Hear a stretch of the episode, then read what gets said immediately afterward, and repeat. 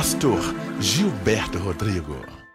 A graça e a paz, povo abençoado, nosso devocional Café com Jesus. Quero convidar você a tomar esse cafezinho com pão diário, que é o nosso Senhor Jesus Cristo. Bom, hoje eu quero falar sobre o caminho da exaltação. Logicamente que passa por caminho estreito, a humilhação. Jesus ele disse assim: aquele que quiser vir após mim, dia após dia, negue a si mesmo, toma a sua cruz e siga-me. Jesus foi muito claro nessa palavra. Então nós temos também as lágrimas da fé. Um dia, Jesus ele começa a lavar os pés dos discípulos. E chega Pedro, então fala para Jesus: "Mestre, não, meus pés o Senhor não vai lavar". E Jesus fala assim para Pedro: "Pedro, se eu não lavar os seus pés, você não tem parte comigo no reino dos céus". Então Pedro reflete: "Senhor, então lava tudo". Eu quero dizer também para você entrar no reino dos céus, vai ter que haver lágrimas aqui na terra. Sem lágrimas, nós não entramos no reino dos céus, porque a Bíblia diz que o Senhor Jesus ele disse que naquele grande dia lá nos céus, ele vai enxugar todas as nossas lágrimas. A Bíblia fala que existe o livro das lágrimas. Nunca esqueça disso. Está tudo no controle de Deus. Lá em Salmo 126, no versículo 5, no versículo 6, diz assim: os que em lágrimas semeiam, em júbilo ceifarão. Aquele que parte chorando, enquanto lança a semente, retornará entoando cânticos de louvor, trazendo seus feixes.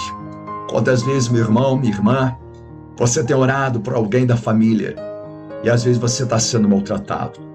Lágrimas que rolam, às vezes no silêncio, nas suas madrugadas. Às vezes você está gerando essa pessoa no mundo espiritual como uma mulher grávida que sente as dores de parto. Mas quando nasce aquela criança, aquela mãe esquece das dores. A Bíblia fala que as tribulações presentes não há de ser comparadas com aquela glória que há de ser revelada. Mas o caminho estreito, ele tem essa performance de suportar por amar, de suportar por servir. Em João 11, versículo 35, Jesus chorou a dor de Marta e Maria quando Lázaro estava morto. Jesus sentiu a dor daquela família. Jesus chegou lá para trazer um renovo, para trazer um milagre sobrenatural. E o Espírito Santo ele tem um consolo para você que me ouve, para poder trazer uma nova dimensão de esperança nos nossos corações. As suas lágrimas valem ouro. Grava isso no seu coração. O planeta vive uma permissão de Deus, chamado pelo Senhor biblicamente de princípio das dores. Pastor, o que é essa espécie de princípio das dores? Eu posso dizer para você que é uma preparação nos últimos tempos para que sejamos aprovados se nós mantivermos o nosso olhar o nosso foco na mensagem da cruz.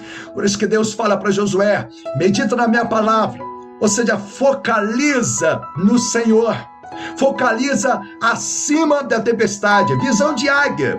Apocalipse 3, versículo 10 diz assim: Porque preste atenção à minha exortação, quanto a suportar os sofrimentos com paciência Desde que a Bíblia fala, sejais pacientes na tribulação e na oração perseverantes. Eu igualmente te livrarei da hora da tribulação, que virá sobre o mundo todo, para pôr à prova os que habitam sobre a terra. Então Deus, Ele está preparando a sua igreja. O princípio das dores é um preparo. Igreja, vamos agora apertar os cintos. Imagina uma corrida de Fórmula 1 e falta algumas voltas aqueles pilotos então, eles começam então a apertar os cintos. Está na hora de você apertar os cintos, meu irmão. Está na hora de você prosseguir, de você acelerar uma entrega mais profunda com Deus. Atos capítulo 14, versículo 22. Renovando o ânimo dos discípulos e os encorajando a perseverar na fé, ensinando. É necessário que, em meio às muitas aflições, ingressemos no reino de Deus.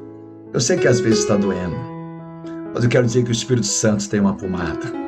Ele tem um consolo e você vai conseguir. Não olhe para trás. Não se paralise. Não olhe para as circunstâncias. olha para as promessas de Deus. De onde virá o nosso socorro? O nosso socorro vem do Senhor. A Bíblia fala que a tribulação, ela gera perseverança, experiência e esperança. A tribulação podemos colocar no sinônimo como a humilhação. Porque vamos ter também momentos de cruz, momentos de vergonha, momentos de injustiça, e os últimos tempos vai ser recheado disso. Porém, Cristo nos justifica. É Cristo que vai guerrear nossas guerras, pelejar nossas pelejas. Jesus ele disse que estaria conosco todos os dias. A Bíblia diz que pelejarão contra, contra o Cordeiro, mas o Cordeiro vencerá e vencerão aqueles que se encontrarem com ele. Não desanima, não desista, não retroceda, prossiga, olha para o alto. Que essa palavra seja uma injeção de ânimo no seu coração, porque eu sei que as injustiças estão cada dia mais, mais terríveis nessa terra, mas Deus há de capacitar cada um de nós. A Bíblia fala que vai ter um povo remanescente, os sete mil, que não se dobrarão para Baal. Eu quero convidar você a ser esse guerreiro até o fim, porque a Bíblia diz: é melhor o fim do que seu início. Que Deus vai abençoar cada um de vocês. Compartilha dessa mensagem, aciona o sininho também, que você possa dar um like like, compartilhar para todos os seus grupos, para formarmos um grande batalhão em Cristo Jesus. Um beijo no coração de todos em Cristo Jesus.